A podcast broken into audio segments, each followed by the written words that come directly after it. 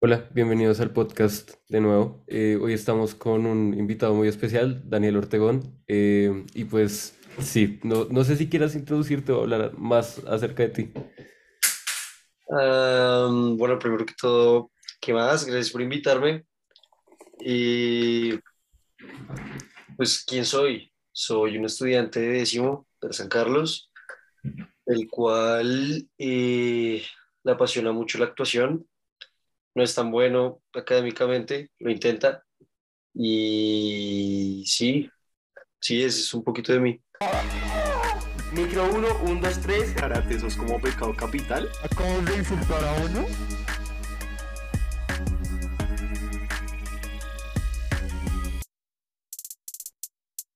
La, la parte de la actuación sí la había escuchado, o pues te había visto al menos en la obra de, del anterior año, si no estoy mal. ¿Dónde, dónde empieza como toda esta pasión por, por, por el teatro? Mm, qué chimba que hayas visto la obra. Eh, bueno, la verdad, yo no la busqué, eh, fue algo que llegó a mí, eh, porque tiene una historia chistosa y es que yo estaba en sexto, creo que era, en San Carlos, y, y unos manes eh, llegaron, interrumpieron la clase de Gino y dijeron que estaban buscando eh, gente para, para una serie. Yo ni, ni idea de que era un casting o qué, pero sí me acuerdo que dijeron que estaban buscando eh, manes robustos. Pues bueno, sí. Entonces, pues yo no les paré muchas bolas hasta que dijeron que la serie iba a ser de un grupo de manes que hacían una banda de rock. A mí me encanta el rock, siempre me, creo que soy el mayor fan, o sea, soy hasta fastidioso por mi locura hacia el género. Y ahí, eh, pues les empecé a prestar mucho más atención y dije como, no, mierda, tengo que estar acá, tengo que estar metido en eso. No sé qué es, tengo ni idea de, ni siquiera toco guitarra o alguna vaina que les pueda servir, pero tengo que estar ahí metido. Entonces, este man seleccionó unos cinco chinos y a mí no, yo nunca he sido gordito nada, no, siempre he sido flaquísimo, pero pues al final como que corrí, busqué al man, lo perseguí y como que lo forcé a que me tomara los datos. Cuando me los tomó, a, los, a las dos semanas di mi primera audición, después de obviamente rogarle por WhatsApp que me dejara darla, sí, hormonas, y, luego él, me dicen que me van a contratar y fue la mejor experiencia de mi vida. Y ahí me enamoré de todo esto. Sí, ¿Eh? ¿Esto hace cuánto fue? Eh, hace unos, fue en 2019, sí, hace unos tres años. ¿Y ¿Y cuántos la serie al años? final sí, sí, sí se grabó y todo bien? Eh, pues Ruido Capital, pa. Sí, Eh, sí, se Ah, grabó, se grabó, conocí mucha gente, se estrenó, fue una locura, una locura. ¿Y Sí. cuántas horas te tocó trabajar como por semana? Y yo solo tuve, pues en- ahí lo dividen por llamados, entonces solo tienes que ir los días que ellos te digan. Y yo tuve solo siete llamados y eso, o sea, tenía que trabajar, hagan de cuenta como me llamaban a las seis de la mañana, me recogían en la casa y me iba como tipo al mediodía. O sea, a mí, a mí no me tocaban jornadas muy largas porque mi personaje tampoco era tan, tan importante. Sí. ¿Y esto cómo lo has escalado? Eh, o sea, ¿has continuado eh, actuando para series o ahora te estás inclinando más por otras cosas? Pues eh, se acaba Ruido Capital yo digo como no, puta, yo tengo que seguir haciendo esto, me encantó, quiero dedicarme a esto. Y cae la pandemia, entonces eh, todo colapsa y yo empiezo a gastar toda la plata que gané en Ruido Capital porque pues me pagaron y en un montón de cursos virtuales de aprender a actuar, aprender a dirigir, aprender a escribir guiones. Y en eso me la pasé en la pandemia. Me metí a una academia donde eh, una manager decidió representarme y después, cuando ya la pandemia se fue, pues empecé a mandar castings con ella, los que ya me mandaba, y quedé en, en una película que grabé eh, este año en junio y pues ese va a ser la primera vez que grabo algo que no sea Ruido Capital después de tres años de nada. Y pues participé en la obra, la cual también me hizo ganar también mucha perspectiva porque este medio no es como por ejemplo las otras carreras que si estudias medicina eres doctor. Eres doctor. En esto hay un montón de cosas en las que puedes involucrarte en distintos campos y eso me, me fascina. Entonces sí, eso he hecho. ¿Y, y hacia el futuro tú quieres profundizar en la actuación y volverte actor o qué quieres estudiar y en dónde? Y de hecho, e- en ese debate estoy, pero siento que voy a acabar estudiando comunicación audiovisual porque me doy cuenta y siento que si soy solo actor es muy obsoleto, no sé cómo, me, me, me gusta untarme un poquito de todo. Entonces quiero ser eh, director, guionista y actor, o sea, ganar todo el campo que pueda. Creo que la comunicación audiovisual es la que más abarca todo eso. Y o sea, em, has, has, bueno, recientemente has intentado como escribir tu propio guion o dirigir tu propia obra, digamos como en el colegio o en otros ambientes. Eh, tengo unos cinco guiones ya escritos. Eh, no me he arriesgado a hacer una película porque es, es tremendo eso. Pero por ahora lo que es cortometrajes, tengo unos cinco. Y en este momento estoy escribiendo un comercial para mi emprendimiento. Eh, escribir una obra para, para el colegio. Entonces me hace un reto enorme eh, porque uno es trabajar de la mano del profesor de teatro y dos, una obra es una cosa loquísima, es hora y media de, de actos físicos, de un montón de elementos que tienes que tener en cuenta, entonces es, es un reto grande, no me lo, había- no me lo había planteado. ¿Y te, te parece más, más jodido el tema de la actuación? O, o sea, de, de- perdón, del teatro o del cine.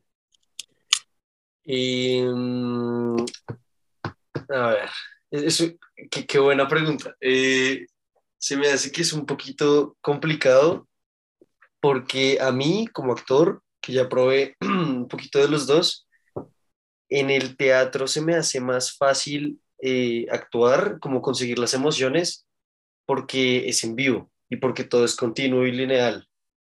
Eh, porque, por ejemplo, en la obra en la que actué, tú estás viviendo el momento y no te van a interrumpir, no te detienes, el impulso solo, solo crece, porque es lo que estás viviendo y no hay pausa, no hay corte, no hay nada, es, es la historia completa. Como actor se me hace más, más, más fácil, pero también está el reto de que si la cagas, pues nada más una audiencia entera se, se, se dio cuenta.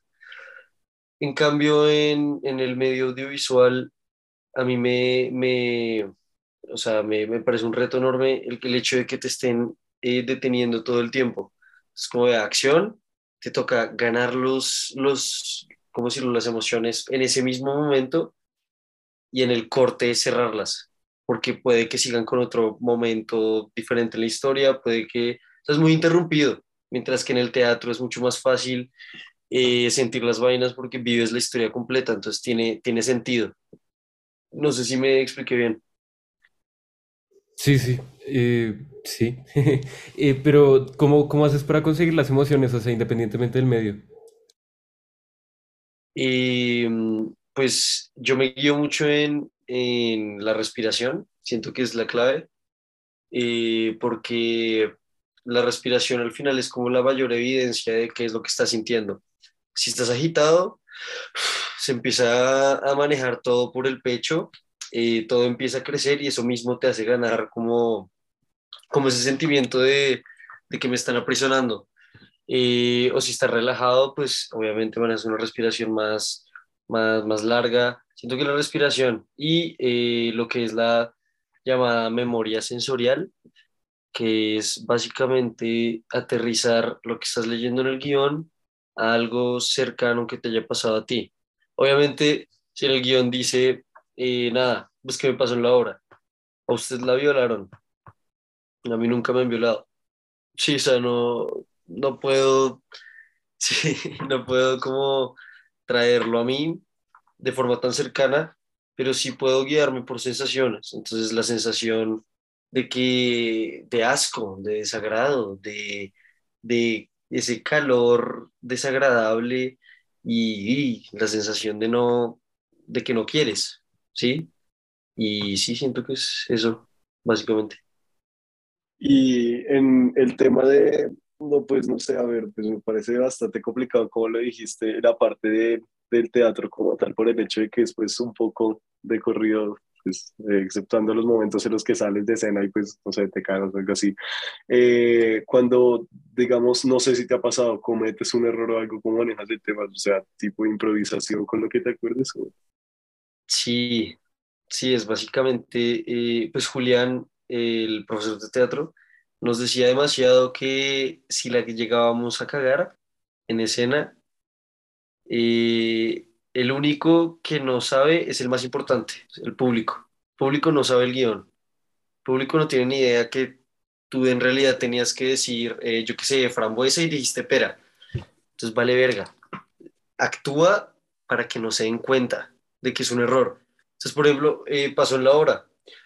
Teníamos cuatro funciones. En la tercera, nosotros poníamos un panel para hacer una proyección de sombras, ¿no? La poníamos en la entrada.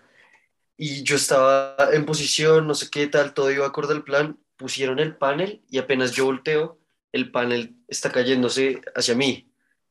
Entonces, pues obviamente ahí tú intentas como, "Jue puta", o sea, yo no puedo decir como, no, esperen, esperen, volvamos a comenzar que se está cayendo el panel, no, ni mierda, toca darle.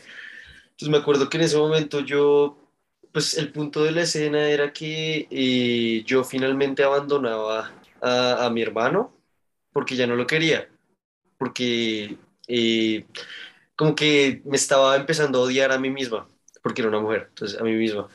Y utilicé eso y dije, como no, yo ya no soy, y cogí el panel y lo partí, lo volví mierda y, y lo pisé y la piloteé y finalmente eh, me salí de escena así, toda emputada y todo el mundo, o sea, pues me dijeron al final de la obra, como, oiga, qué chimba, ustedes tienen 15 paneles detrás de, de escena para todos los días. Y yo, sí, wow, tenemos resto. No, Ah, tenemos un... Julián viendo el panel. Ah, Sí. sí, güey. Sí. Y o sea, Ay, ¿has usado esto como, como en tu vida cotidiana? O sea, por ejemplo, te pasan al tablero, se cae el tablero y encuentras un momento así de desarrollo de personaje, partes del tablero y ya. Se acabó la clase de trigonometría. No, ojalá, ojalá la vida fuera una obra, todo sería más divertido. Pero lastimosamente sí hay consecuencias en la vida real. Eh, y por ejemplo, en la obra, cuando tú tumbaste el panel, ¿tú replicaste eso en las otras obras? No, ya eh, como era la tercera función, obviamente Julián me puteó durísimo, porque eh, al otro día teníamos la última función de todas, iba todo el mundo a la última y no teníamos panel. Entonces, entonces qué puta, o sea, me dijo como, oiga, a la próxima eh, de una vez, orínelo, escúpale al, al panel, lo volvió mierda. Yo, sí, sí, es verdad. Pero, pero ya en la cuarta, eh, Julián nos dijo como, vea, pongan el panel y dos personas, los que los pusieron, esperen y miren el panel y si se medio cae o algo, corran y se paran ahí, ya, y que siga la escena del curso original, porque la escena es muy linda realmente. Y merecía, la gente merecía verla así de forma original, porque pues para algo la preparamos tanto. Y sí, entonces en la cuarta eh, todo salió perfecto y la hicimos como tenía que hacerse. Pero, o sea, No, tenían... yo, yo, yo fui, Dale, Ospina, dale. gracias. Aunque yo fui a ver la obra y también me pareció muy bacana. Y si no estoy mal, ¿esta la presentaron después en otro lado? O... Sí, sí, sí, sí, la presentamos en el Teatro de la Castellana, eh, participando en el Festival Estudiantil de Teatro de Bogotá, un lunes, me acuerdo. Y no, una locura, una locura. Es increíble cómo todo cambia.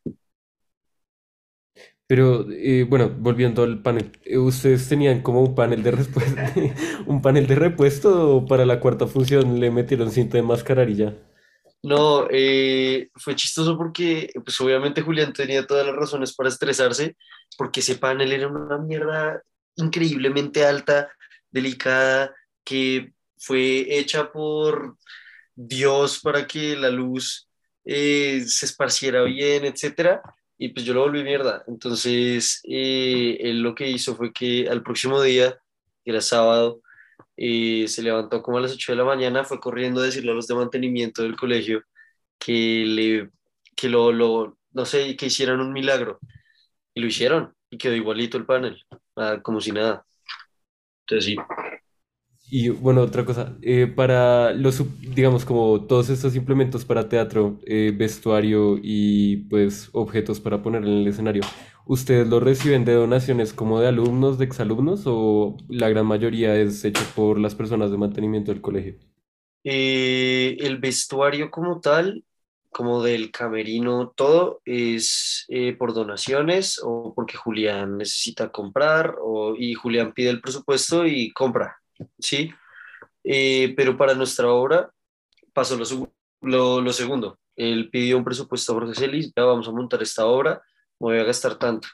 Jorge Celis le pasó la plata y él pagó todos los vestuarios y toda la escenografía que pues era un árbol inmenso, un montón de hojas desperdigadas, o sea, era, era bastante. ¿Y cuánto tiempo se demoran como en organizar pues el escenario? Al menos pues para la, la última obra eh, que hiciste. Eh, lo que me acuerdo es que nos vimos unas cuatro veces para hacer el árbol, lo hicimos nosotros, eh, todo diseñado por el profesor de, atre- de, de arte, eh, Camilo Cuervo. Entonces eh, nos reuníamos, pintábamos, pegábamos, hacíamos y nos demoramos unos, unas cuatro semanas. Sí. Y en, te- y en prácticas ya como tal de actuación, eh, ¿por cuánto tiempo puede preparar la obra? Eso fue como de, de enero a, sí, al, al- al día de presentación, de enero a junio. Y nos quedábamos, eh, si no estoy mal, era martes, miércoles, jueves y sábado de 12 del mediodía a 7 de la noche.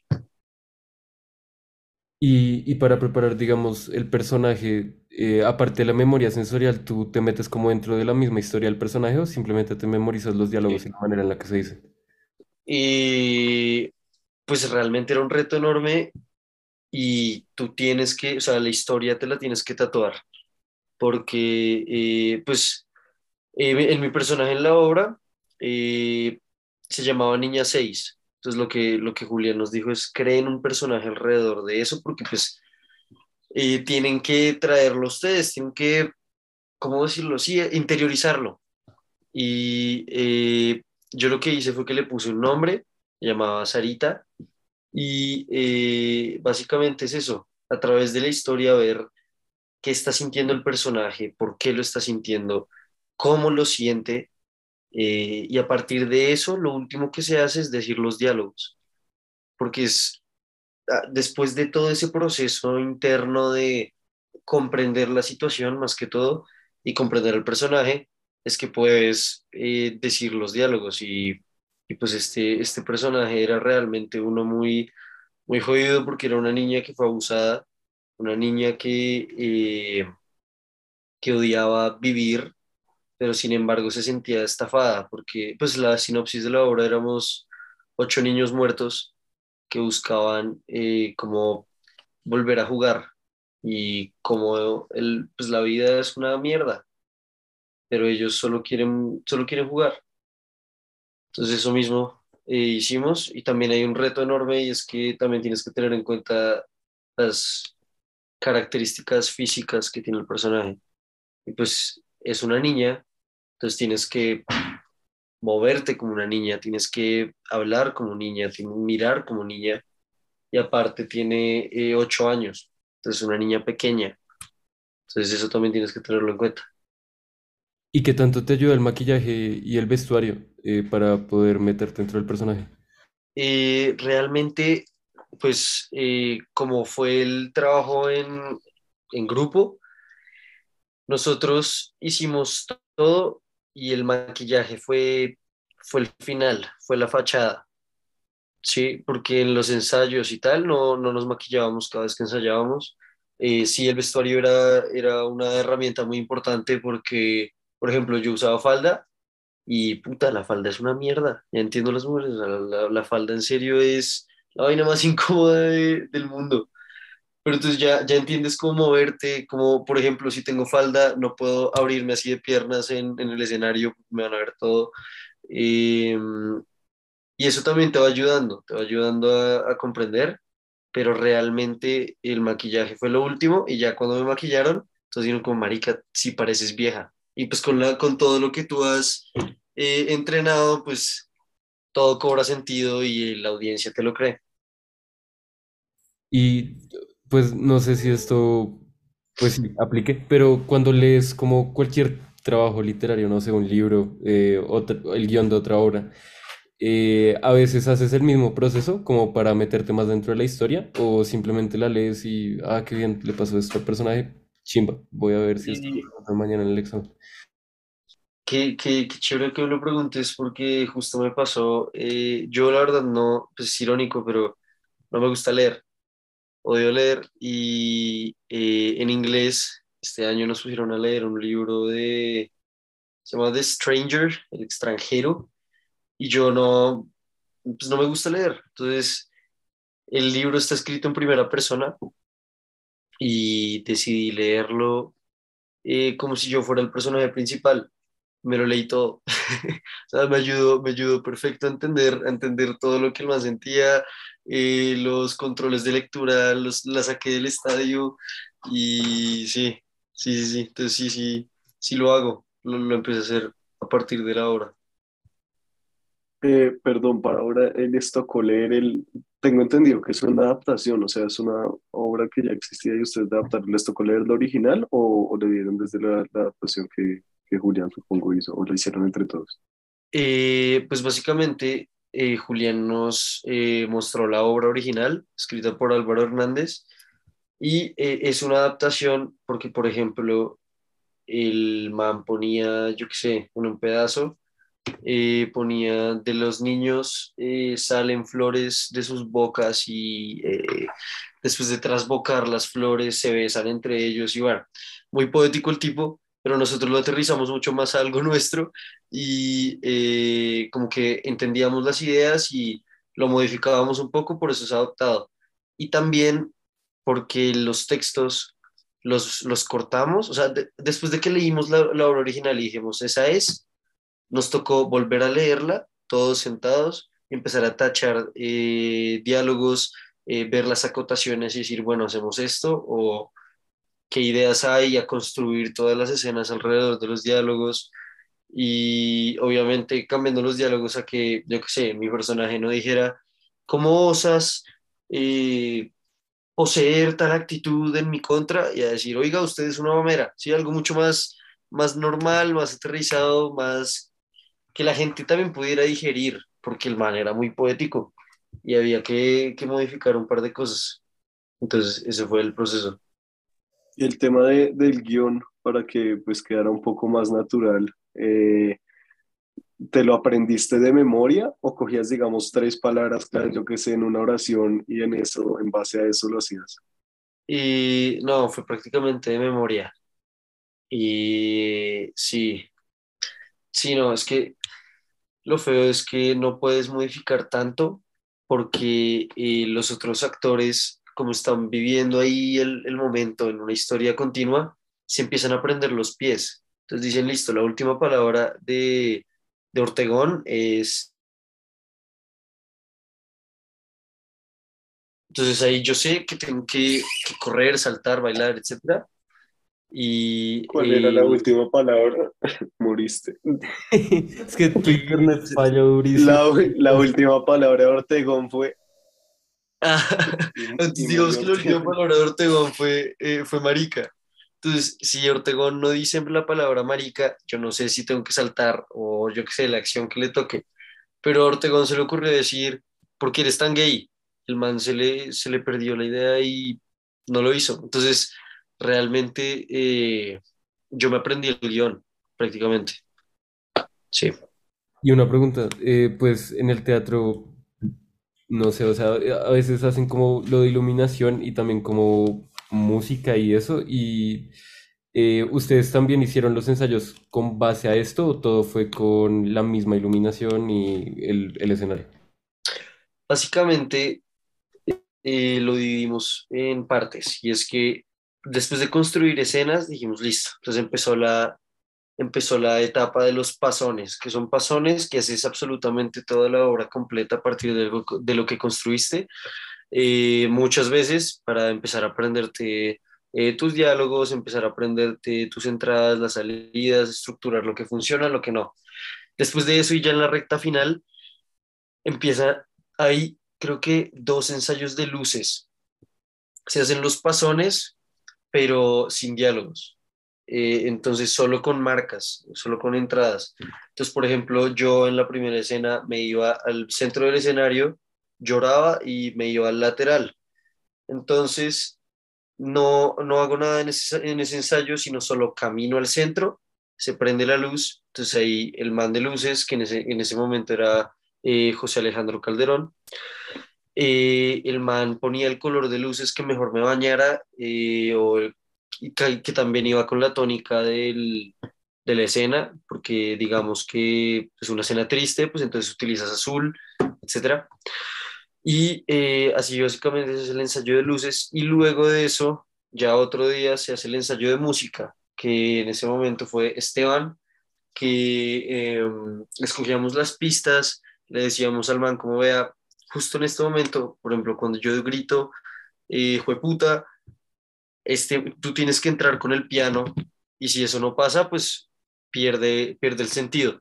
Entonces el man también tiene que ponerse muy pilas y eh, eh, hicimos como unos tres ensayos de luces y cinco ensayos de música. Y sí.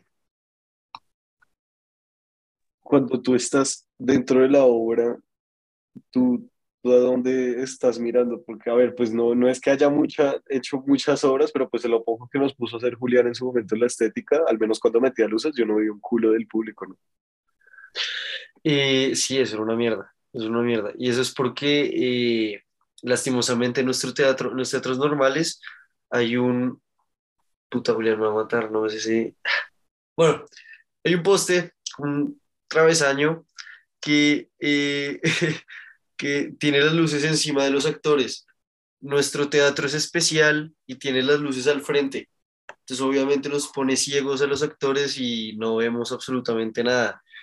Pero eh, lo, que, lo que yo hice eh, era mirar mucho la luz, porque si miras a la luz sabes que te está bañando completamente y que la audiencia te ve bien, y eh, mirar al público.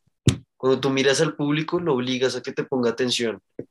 Y eso es, es tremendo, es tremendo cómo puedes jugar. Eso también yo creo que me enamora del teatro, que es un arte vivo. Y el hecho de poder jugar con el público es, es excelente. Y una pregunta, eh, con lo de las luces, o sea, a veces eh, como que, no sé, la transición entre más tenue a más brillante te como agobiaba los ojos, o sea, tú estabas ahí todo tranquilo mirando las luces o al escenario y después, ¡ah! O... No, no, nos acostumbrábamos. Eh, quizás al principio sí, pero ya en la hora final todos íbamos a lo que íbamos y sabíamos que iba a cambiar, entonces no nos sorprendía. ¿sí? Entonces yo sé que aquí va a haber luz más brillante, entonces rela, ¿sí? Y cuando fueron a presentarlo al Teatro La Castellana, ¿sí se sintió un cambio con todo esto de la iluminación? o sea, pues lo que mencionaste. Sí, fue, fue una cosa loquísima porque hacía mucho calor, pero mucho calor. Claro, tienes las luces aquí encima y tenían dos faros eh, justo al lado del escenario. Entonces teníamos luces por doquier, o sea, empezó la obra y ya todos estábamos sudando de una forma tremenda, mientras que el escenario del teatro, a pesar de que sí sudábamos resto, eh, es mucho más frío. Entonces eso fue un cambio durísimo, eh, pero uno ya puede ver el público como bien. Entonces eso también tiene sus, tiene sus ventajas. En los momentos en los que ustedes salían, digamos, como a, a cambiar de vestuario o algo así, ¿era simplemente correr, cambiarse y ya, o empezaban a practicar detrás de escena o qué hacían allá? Teníamos ensayos en los que eh, practicábamos eh, los cambios detrás de escena porque eso tiene que ser coreografiado, porque tienes que correr, literalmente. Julián nos decía, yo a los 30, no, 30 segundos, a los 10 segundos, yo apago la luz, cuento 10 segundos y claro, el man no puede ver que ya estamos todos listos, no, es, ciego. Y si ustedes no están listos, pues todo el público lo va a ver. Entonces, ensayábamos, entonces decía, listo, un, dos, tres, ya, literalmente son carreras. Eh, yo qué sé, eh, qué escenografía necesitamos para la escena 2. Eh, teníamos que sacar las sillas de la escena 1 y meter la pistola de la escena 2, pero también, yo qué sé, poner el panel. Entonces ya nos asignábamos vainas, entonces usted es el que lleva las sillas, usted trae la pistola, ustedes dos traen las, los paneles, listo, un, dos, tres, fin, fin, hacíamos el cambio. Y, y es, es una adrenalina de mierda, porque, porque tú estás con el corazón a mil, eh, orando porque no te prenda la luz. Y digamos, bueno, espera, Perfecto. ya, hola. Eh, quedé. no, te trabaste de nuevo, entonces no sé si querías como decir algo más o, o, o qué. Eh, ¿Qué fue lo último que dije?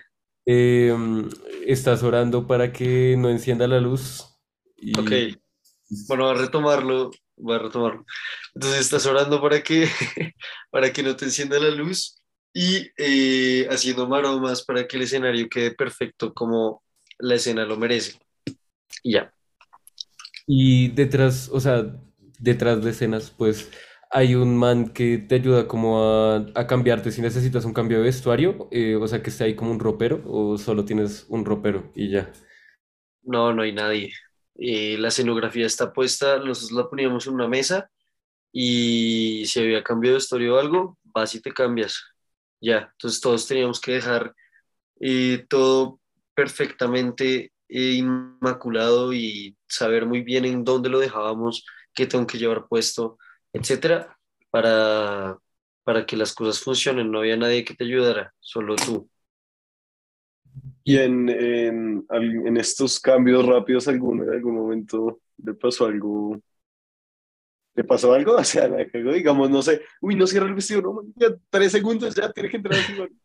Me acuerdo una vez que eh, era la primera vez que la hacíamos en vivo y ah, hay unas máscaras que tenían que recoger del escenario y ponerlas eh, en el, el colchón. Vaquero, que en ese momento pues, él era el encargado, él salió corriendo, cogió las máscaras, las puso y justo cuando yo entré, pisé todas las máscaras, las volví trasero. O sea, y sonó durísimo, sonó durísimo. Estaban en oscuras y ¡pah! Sonó, sonó como se rompieron todas, todo el mundo se asustó y yo seguí corriendo, yo en lo mío, yo me valió verga. Luego ya después de, de la obra vimos que rompí unas tres máscaras y... Marica, yo rompí mucha escenografía y... eh, eh, y pues Julián tenía repuesto, pero, pero era eso, era una mierda, además a oscuras, todo haciéndolo a oscuras, porque el, pues el público no puede ver nada. Entonces sí, era tremendo, era tremendo. Y ¿Y cómo, o sea, eh, y cómo, cómo escogieron al, al personal? O sea, cómo, cómo es que eligieron de que tú ibas a ser una niña de ocho años? Ese fue un proceso chévere y es que, eh, pues primero escogimos la obra, ¿no? Cuando escogimos la obra, vimos la cantidad de personajes que se necesitaban y Julián nos dijo, vamos a hacer lo siguiente, yo les voy a hacer unas pruebas en las próximas dos semanas y, y ustedes me las van a presentar todas cuando vengan y luego de eso les voy a anunciar el, el- el elenco. Yo en ese momento estaba en noveno, eh, era mi primer año, bueno, realmente el de todos, en el grupo de teatro, y quería apuntar duro. O sea, no, no era consciente de si tenía un talento o algo así, porque yo había actuado en una serie, pero hace como tres años, entonces nada que ver. Pero cuando yo leí a la niña 6, que pues es la protagonista, yo dije, tengo que ser esa. Entonces Julia nos dijo, y también mándeme un video siendo su nombre, su curso, qué personaje quiere ser y cuénteme una historia eh, triste. Entonces yo le mandé ese video, le dije que quería ser la niña 6 y eh, luego nos hizo unas pruebas, nos dijo que entonces para hoy eh, preparen una canción, cantar una canción, luego nos puso, eh, creen un escenario eh, mental, entonces van a hacer una obra pero sin elementos de escenografía y sin personajes, sin, sin nada, solo ustedes. Eh, y luego de todas las pruebas, empezó a anunciar, me acuerdo mucho que nos levantamos todos eh, ansiosos porque iban a anunciar el elenco y él nos dijo a las 6 de la mañana, bienvenidos al colegio, el niño 8 es Daniel Orjuela, el man de sexto. Nosotros listo y los demás. Y Julián no respondió y hasta las 7 de la mañana dijo otro personaje, o sea, empezó a anunciarlos por hora. Entonces cada hora anunciaba un personaje y nosotros fue puta. Porque iban descartando eh, personajes y la niña 6 nada que, nada, nada que la decía. Cuando llegó hasta, la, hasta el niño 4 y la niña 6, solo quedábamos Morales y yo. Y Julián dice, listo, para descubrir su personaje, vayan a la cafetería y nosotros, ¿qué puta nos va a hacer, una, una puta búsqueda del tesoro? Entonces estamos, me acuerdo mucho que cuando ya dijo, Daniel Ortegón, tu personaje está en, en el microondas de la plaza del teatro, fui y debajo del microondas cogí un papelito y decía, listo, ahora ve al baño del teatro, fui al baño del teatro, luego en el baño del teatro decía, revisa eh, el dispensador de jabón, revisa el dispensador, finalmente decía Daniel Ortegón, niña 6. Entonces sí, fue un modo divertido de, de enterarnos. Pero siempre hace eso, o sea, como... Ah, bueno, queda... Es que Como 10 segundos para que se cierre la reunión. Entonces, volvemos a abrir ya. Listo. Listo. Entonces, eh, estabas hablando de Julián, pero te quería preguntar, ¿él siempre hace esto? O sea, como, eh, no sé, para descubrir tu nota en el teatro, él dice como, ah, busca debajo de las escaleras, y debajo de las escaleras te dice, busca en el camerino, y debajo del camerino.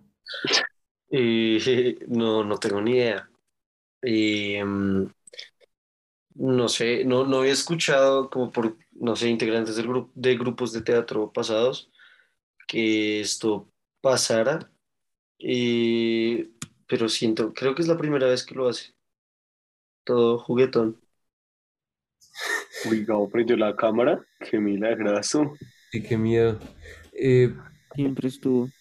XD. Bueno, Fue una pregunta. eh, dijiste que tú tenías en este momento, si no estoy mal, cinco cortometrajes escritos, ¿sí? ¿Estos lo, lo haces más como, como hobby o, o- o planeas en algún punto, no sé, hacer un mini casting y, y sacar dos o algo así? Eh, la verdad, quiero grabarlos. Me encantaría. Eh, ¿Y son de algún tema en específico? como... Dime. ¿Son de algún tema en específico? Y hay muchos variados. Hay uno que es un asesinato, hay otro que es un secuestro, hay otro que es una crítica social al sistema colombiano. Eh, hay bastantes. Pero sí, no sé si lo hago por hobby, porque realmente cuando me da como un ataque artístico o algo así, no es como que lo haga cada semana, como hoy voy a escribir un corto, no. pero, o sea, como son los ataques artísticos, estás en la tiendita, ves una, un agua, pides un agua, te llega, el agua se ilumina por el sol y dices, ¡Jueputa! La idea. Lo peor es que, lo peor es que sí, o sea, es, es, es extraño, extraño. Me acuerdo, siento que la más bizarra que me ha pasado fue que eh, estaba, estaba de vacaciones con mi familia y me acosté a dormir y me soñé un corto. Me, me, me, me soñé la trama y empecé a escribir. Y sí, pero, pero sí, normalmente la, la inspiración llega a mí, no estoy sonando muy alterno, güey. Pero, pero sí, sí, algo así. Algo así. Pero, digamos, cuando el sueño es muy bizarro, pues ya lo desechas o intentas como adaptarlo menos poético. Eh, sí, intento adaptarlo porque no me gusta, no me gusta desecharlos. Me sé que es, es muy, muy perezoso de mi parte desecharlos. Pero, pero sí, adaptarlos, adaptarlos. Y también, también de cosas cotidianas, como eh, eh, escribí un cortometraje de, de una persona de un Transmilenio porque estaba en el Transmilenio y dije, oiga, qué chimba sería así, y ya. Y, y una pregunta, tú, tú al inicio también mencionaste que, que ibas a hacer como un cortometraje, una cosa similar para, para tu emprendimiento. Eh, y piensas como meterle una historia súper dramática, o sea, como que a la mitad de la trama se está muriendo el personaje principal, y, pero con mi producto. Lo peor es que... Con, con el gorrito. ¿El emprendimiento de qué es? ¿El emprendimiento de qué es? Eh, es una marca de ropa. Eh, vendo cuelga gafas, cuellos y, y gorritos, sí. Sí, el Pero secuestrado y tapado con el cuello. eh, sí, pero no, sí, sí le quiero meter. No, no estoy Ah, como, como escribiendo un guion de, de infomercial. No, no, estoy escribiendo algo con, con por lo menos trama, ¿sí? O sea, algo bien hecho. O sea, No no que es... contratar a, a Jesse Uribe a que haga como un cover de, la can- de una canción famosa de él, pero que incluya el nombre tuyo. o, Qué o buena hay un- idea. o- o- Déjame o- escribirlo. o- No, o- o hay un ladrón y no sé, se escapa de la policía y aparece como libertad, eh, sé tú mismo. Ey, te sabes el nombre y todo, qué capo. Eh, eh, no, básicamente lo que va, lo que he escrito hasta ahora es que, está, que estoy yo como el, el CEO, llega un director a decirme, vea, este es el guion que le escribí para su comercial. Eh, usted aparece solo en una laguna y abre los ojos y encuentra eh, del cielo un gorro que le cae en sus manos, no sé qué tal, algo así todo sollado. Y el director finalmente le dice, no, marica, pero no tengo el presupuesto para eso. Y el, el director acaba diciendo, pues marica, usted es un huevón, eh, ¿por qué no pone un fondo blanco, los productos y ya? ¿Qué putas? ¿Por qué me contrata? Y el man le dice, usted es un genio, ya mismo. ¿qué tal? Y se acaba haciendo el comercial. Es la trama. Meta, bacano. Metas, ok. Eh, y en este momento, en temas de, bueno, aparte de los proyectos que ya mencionaste, ¿estás grabando algo? Tipo, no sé, ¿estás preparando otra obra o, o de castings o algo así? O, Y no, en este momento no estoy haciendo, pues estamos preparando la, el grupo de teatro de este año, eh, que comenzó la semana pasada. Pero en este momento no, no estoy involucrado en ningún, estoy mandando castings, es todo lo que estoy haciendo. Fino. Sí. o- Ah, no, no, espérate, espérate, lo, lo, eh, creo que, a ver, eh, ¿qué opinas? Es, es que entrevistamos a otro, a otro participante de, de Ruido Capital. Entonces, pues la misma pregunta, ¿qué opinas de eh, la situación del cine en Colombia? ¿Qué opino de la situación del cine en Colombia? Eh, qué polémico. Eh, pues a ver, siento que eh, el cine colombiano tiene mucho potencial. Es, es muy, muy importante que se le dé más visibilidad, porque ¿cuántas películas colombianas ves en cartelera? En este momento hay una, se llama La Roya, ya, tienes que ir a un cine independiente en el sótano de algún bogotano friki para poder ver películas de cine colombiano, porque realmente no las tenemos. Eh, siento que hay muchas historias por contar. Eh, por ejemplo, eh, me estoy planteando hacer una película biográfica de, de Jorge Velosa, una mierda así. Eh, ¿no saben quién es Jorge Velosa? Es que no que... La cucharita, se me acuerda. Exacto, exacto, exacto. Eh, sí, no, siento que Colombia tiene mucho que dar. Eh, por ejemplo, algo que se me hizo a mí una gran victoria para Colombia, no es cine colombiano, pero se me hace una gran victoria, el hecho de que una película como Encanto haya aparecido. Algo como, algo como una película así que, que resalte otro tipo de cosas de nuestro país, que no sean las últimas 500 películas y series de Narcos o de Pablo Escobar, me parece un gran acierto, me parece una chimba. Y ya, sí. Pero, o sea, ¿qué, qué opinas de, de películas de comedia como El Paseo 1, 2, 3, 4, 5 y no sé cuántas más allá? Son íconos de la cultura colombiana. Y, no, pues siento que pues cine es cine al final y al cabo. Hay gente que le gusta, es, es arte, y, pero sí me parece un poco injusto que haya películas, que estas, estas películas son para muchas personas lo único que hay de cine colombiano. Pero no, el cine colombiano es una mierda porque solo es El Paseo y las películas de Ricardo Quevedo. Pero lastimosamente sí te es- respeten. sí. A ver, tira detrás, detrás. Si es que te pones como apasionado por Quedaste y las películas, de- sí, espera internet. ¿Qué fue lo último que dije? ¿Qué fue lo último que dije? Ricardo que vea las películas de Ricardo que Ok. Puta, qué mierda es. Eh, bueno, que para alguien eh, el cine colombiano solo se traduce en las películas de Ricardo Quevedo o, o esa mierda, y realmente hay muchísimo más, muchísimo más que pasa de ser percibido porque las únicas películas que sí reciben esa visibilidad, eh, pues son más de lo mismo, que pues tampoco es que estén mal, pero también estaría chimba que le dieran esa misma recepción a, a las demás. tienes algunas recomendaciones.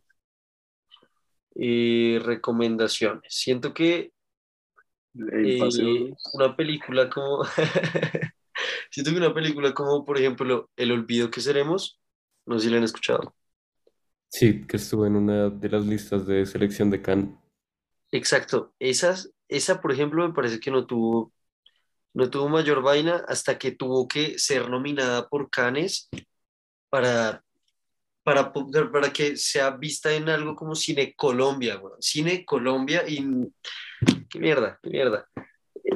Películas de ese calibre solo tienen que, eh, tienen que ser nominadas a los Oscar para que las vean en su propio país. Como por ejemplo esta del abrazo de la serpiente, ni puta idea que era hasta que fueron nominadas a los Oscar, weón. O sea, como que, que, qué chistoso, las películas tienen que ser reconocidas internacionalmente para que sean mostradas aquí en el país natal. ¿Y Eso qué, no, qué piensas que, que en Cine Colombia, ahorita, en este momento, o en varios cines, que la gran mayoría de los horarios estén como llenos de, por ejemplo, no sé, la nueva película de Marvel? Pues es que al final creo que ellos pagan para eso. Ah, siento que es algo de lo cual Cine Colombia no se puede desligar, porque al final Marvel es muy popular. Y tú, como, como, yo qué sé, CEO de Cine Colombia, y lastimosamente no velas por el arte, velas por tu bolsillo. ¿Y qué trae más? Pues Marvel, la decimoquinta película de Iron Man. Sí, o sea, sí, es simplemente un negocio. Y digamos, en términos de la televisión colombiana, eh, pues sí, o sea, ¿qué opinas? Como de algún, no sé, o sea, yo no es que vea tanta, pero sí veo como el estereotipo de eh, la quinta serie de Diomedes, eh, o sea, cosas así. A mí, bueno, y aquí me sacó la espinita, a mí se me, se me hace una mierda que Ruido Capital no haya pegado tanto. Ruido Capital nadie la vio. Sea, siendo totalmente honestos, porque lo compró una cadena eh, española que al final desapareció y acabó en HBO. Y ahorita creo que ya no está.